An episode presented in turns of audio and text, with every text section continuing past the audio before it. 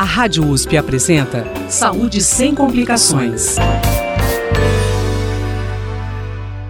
O podcast Saúde Sem Complicações, em destaque nesta semana, é sobre vitiligo e a conversa é com a professora Helena Barbosa Lugão, da Divisão de Dermatologia da Faculdade de Medicina da USP, em Ribeirão Preto. Ela explica que o vitiligo é uma doença de pele não transmissível, caracterizada por manchas brancas no corpo. É bastante comum e atinge cerca de duas a cada 100 pessoas. Trata-se de uma doença autoimune, na qual o próprio sistema imunológico ataca e destrói os melanócitos, células produtoras de melanina responsáveis pela pigmentação da pele. O vitiligo, segundo a especialista, não apresenta causas bem definidas, podendo ocorrer por fatores genéticos ou externos, como estresse e a existência de outras doenças autoimunes. O vitiligo, né, ele é compreendido como uma doença autoimune. O que, que isso quer dizer? É uma doença da imunidade, a nossa própria imunidade. Por algum motivo, existem diversos fatores aí deflagradores ela passa a não reconhecer as células, as moléculas que dão o tom de pele. Então, essas células são chamadas melanócitos, né? É a melanina da nossa pele. Então, por diversos motivos, o nosso organismo começa a ter essa agressão imunológica contra os melanócitos e a melanina e acaba destruindo esses melanócitos, ou seja, essas áreas da pele perdem a sua coloração normal e se tornam bem brancas, branquinhas assim, a gente brinca que é branco igual papel, uma coloração bastante branca.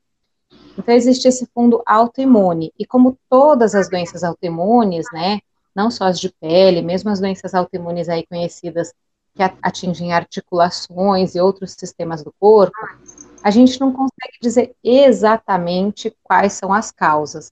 São diversos fatores aí da vida da pessoa, estresse que a pessoa passa, às vezes infecções, outros problemas pessoais, que desencadeiam a autoimunidade numa pessoa que geralmente já tem uma predisposição genética.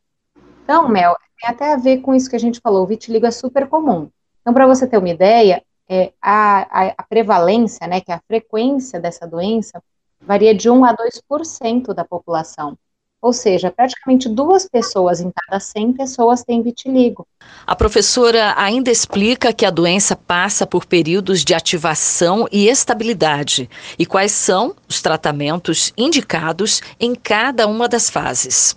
A gente tem o tratamento para a doença que está na sua fase de ativação e a gente tem os tratamentos para a doença que está estável. Quando a doença está ativa, ou seja, estão surgindo novas lesões de vitiligo em outras partes do corpo, ou aquelas lesões que já existem estão aumentando, isso indica que está tendo essa autoimunidade. Então, nessas fases ativas da doença, geralmente a gente precisa usar remédios que modulam, que controlam a imunidade. Dentro dessas medicações, às vezes a gente tem que lançar mão de corticoides, né? Que é o que o pessoal ouve dizer aí, a cortisona. Então, eventualmente, a gente usa a cortisona, os corticoides é, em comprimidos para controlar o vitiligo. Ou mesmo corticoides no formato de cremes. Né? Os cremes de corticoides são bastante usados. E a gente também pode usar um, imunomoduladores, né, que são medicamentos que não são corticoides, mas que também controlam a imunidade. Tanto comprimidos de imunomoduladores quanto cremes de imunomoduladores.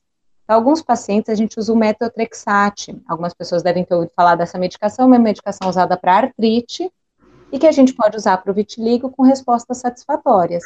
Dentre os cremes imunomoduladores, a gente pode usar um creme que chama tacrolimus, que também faz essa, esse controle da imunidade na pele. Então, esse é na fase ativa. Na fase ativa, a gente tem que controlar a imunidade do paciente. E na fase estável, o que, que a gente vai tentar fazer? A imunidade do paciente está calma, vamos dizer assim a gente vai tentar repigmentar. A gente vai estimular a pigmentação da pele.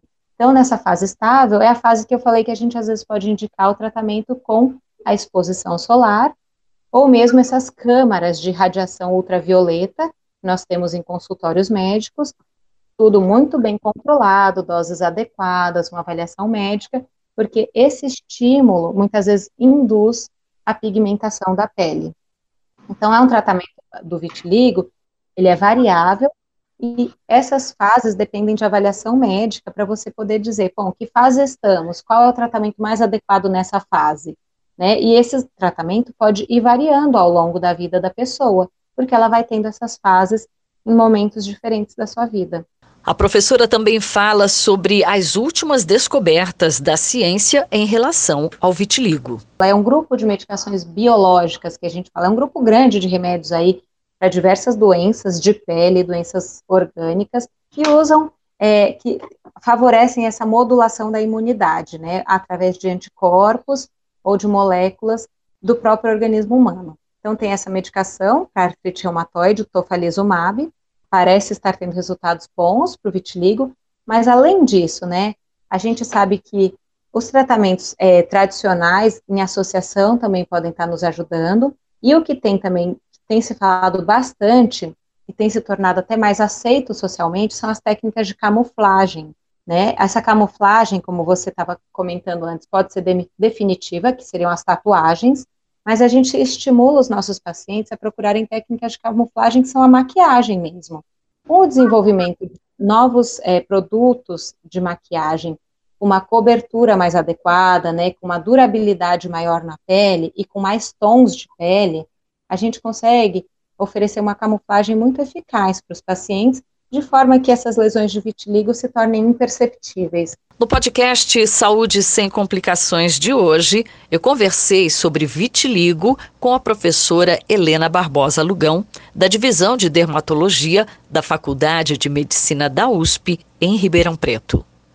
Você ouve esta entrevista acessando ribeirão.usp.br.